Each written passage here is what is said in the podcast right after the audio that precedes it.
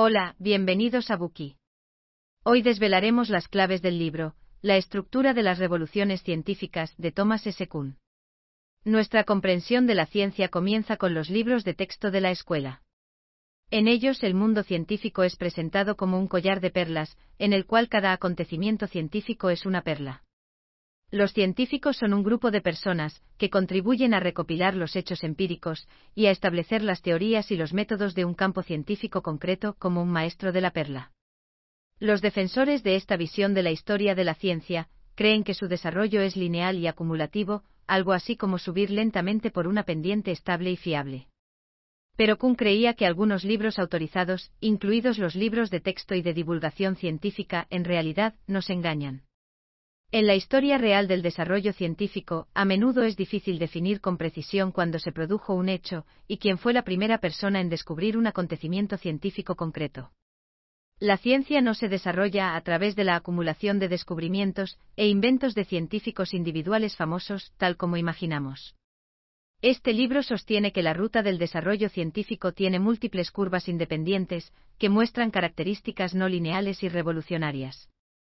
Desde su publicación en 1962, este libro no solo ha iniciado una revolución cognitiva en la filosofía de la ciencia, sino que también ha tenido un profundo impacto en los campos de la sociología, la antropología cultural, la historia del arte y la historia política, y ha penetrado en la cultura popular.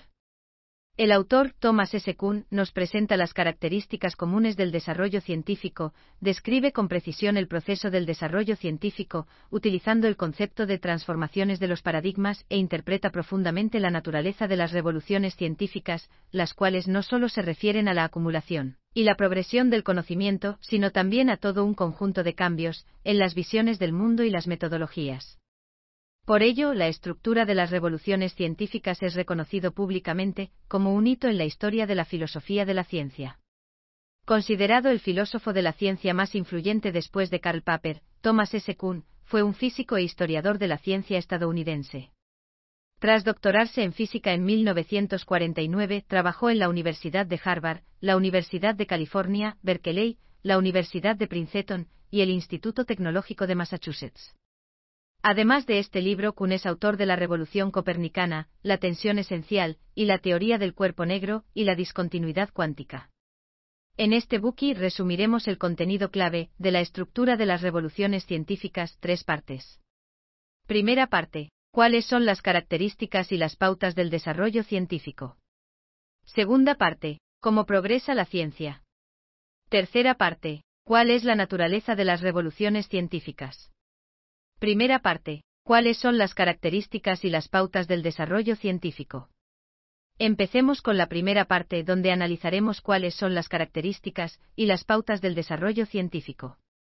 Como ya hemos mencionado, Kuhn cree que el desarrollo científico se produce a saltos, y no de forma continua y acumulativa como muchos piensan. La razón por la que malinterpretamos las características del desarrollo científico se debe a la influencia de los libros de texto. Estos solo registran las secuelas de las revoluciones científicas, mientras que ocultan el proceso que conduce a ellas. En consecuencia, con la supresión y el énfasis, intencionalmente o no, en los libros de texto, el desarrollo científico se presenta como un proceso único, constante y continuo. Por ejemplo, podemos pensar que la mecánica newtoniana surgió, a través de los ajustes y el desarrollo adecuado de la mecánica aristotélica. Y tras nuevos ajustes y desarrollos, la mecánica newtoniana produjo la teoría general de la relatividad de Einstein. La disciplina de la mecánica parece tener un objetivo y una ruta de desarrollo clara desde el principio, y otros científicos simplemente se limitan a añadir su granito de arena a lo largo de esta curva de desarrollo. Pero la realidad es que la física aristotélica, la física newtoniana y la física einsteiniana utilizaron métodos de investigación completamente diferentes. Estos tres sistemas teóricos son como tres curvas diferentes. Todos se desarrollaron de forma independiente a lo largo de diferentes trayectorias de curvas con diferentes ciclos de vida. Este libro señala que la última curva a veces parece nacer de la primera, y a veces parece surgir de la nada. En cualquier caso, muestra la característica del desarrollo científico de producirse a saltos, con visos de ser revolucionario. Kuhn sostiene que hay dos motores principales del desarrollo científico, Uno es lo que él llama la investigación científica normal dentro de un paradigma, y el otro es la competencia entre paradigmas y la revolución de los mismos. Ambos impulsores son elementos del desarrollo científico que no se habían reconocido antes. ¿Qué es exactamente un paradigma? En pocas palabras, es un consenso observado por los científicos de un mismo campo. Se pueden visualizar como cajas conceptuales llenas de supuestos, teorías y métodos de investigación universales. Los científicos deben disponer de estas cajas conceptuales para llevar a cabo una investigación eficaz. Por ejemplo, en astronomía, la teoría geocéntrica y la teoría heliocéntrica son dos cajas conceptuales diferentes. La caja conceptual de la teoría geocéntrica contiene los conceptos de epiciclo, y deferente la Tierra se encuentra inmóvil y los demás cuerpos celestes se mueven alrededor de ella.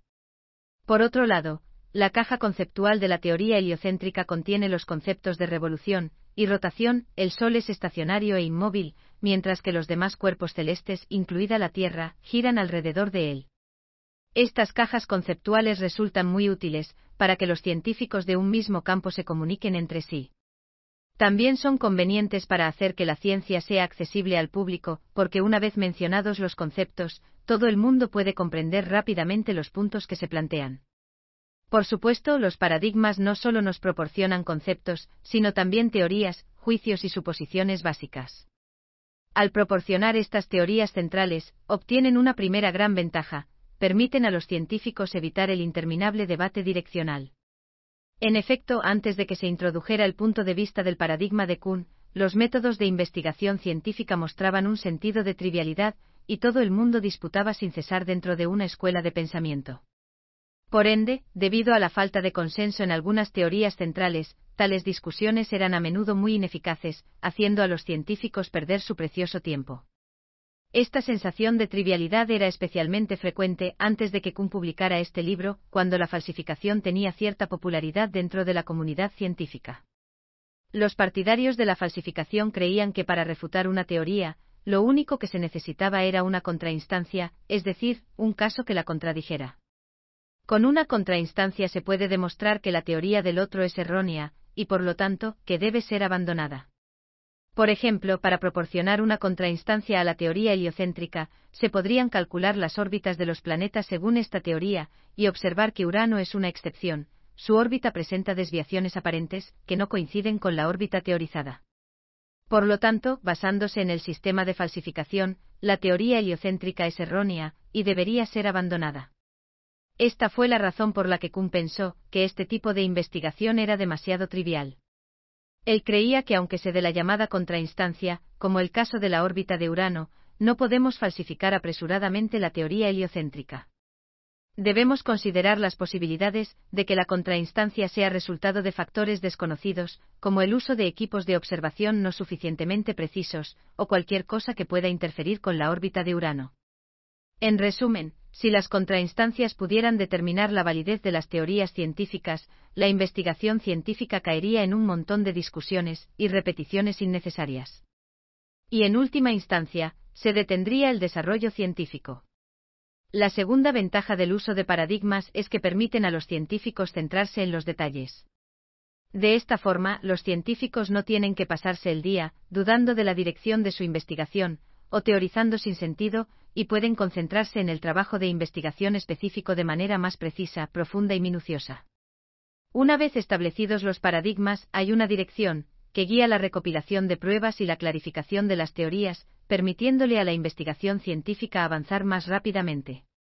Tomemos de nuevo el ejemplo de la desviación de la órbita de Urano. Más tarde, tras realizar nuevos cálculos, los científicos sospecharon que había otro planeta cerca de Urano, que interfería en su órbita utilizando telescopios astronómicos de alta resolución, encontraron a Neptuno. A partir de esto podemos ver que la existencia de paradigmas anima a los científicos a no rendirse fácilmente cuando se les presenta una contrainstancia, ni a dudar de si la dirección de la investigación es errónea. En este caso, al continuar su investigación dentro del paradigma heliocéntrico, acabaron descubriendo Neptuno. La tercera ventaja del uso de paradigmas es que permiten que las diferentes escuelas de investigación científica se desarrollen en paralelo y que cada una forme su propia curva de desarrollo. Tanto la teoría geocéntrica como la heliocéntrica pueden atraer a un grupo de científicos que acepten el paradigma para llevar a cabo un trabajo de investigación específico.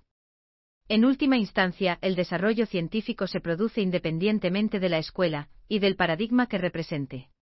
Además, la diversidad también dota al desarrollo científico de una mayor capacidad de adaptación y supervivencia.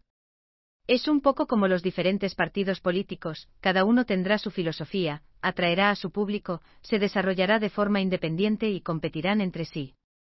Cada uno creerá firmemente en sus ideas, hará descubrimientos y resolverá problemas. Este es el poder positivo que los paradigmas aportaron a los científicos. Hasta aquí llega la primera parte. Resumamos el contenido principal. Muchos creen que la ciencia progresa de forma continua y acumulativa, principalmente porque los libros de texto solo registran los resultados de las revoluciones científicas e ignoran los detalles históricos de muchos descubrimientos. No obstante, la teoría del paradigma de Kuhn nos dice que el desarrollo científico no se produce de esta manera, más bien se desarrolla a saltos. Es decir, cada teoría y escuela de conocimiento tiene su propia caja conceptual o paradigma, y utiliza sus teorías centrales para describir y predecir algunas leyes. Estas cajas conceptuales o paradigmas guían la dirección de la investigación científica, y permiten a los científicos centrarse en el aspecto detallado y específico de la ciencia, en lugar de mantener interminables debates direccionales. Los diferentes paradigmas pueden desarrollarse en paralelo a lo largo de sus propias curvas de desarrollo. Gracias por escuchar. Compruebe el enlace de abajo para desbloquear el contenido completo.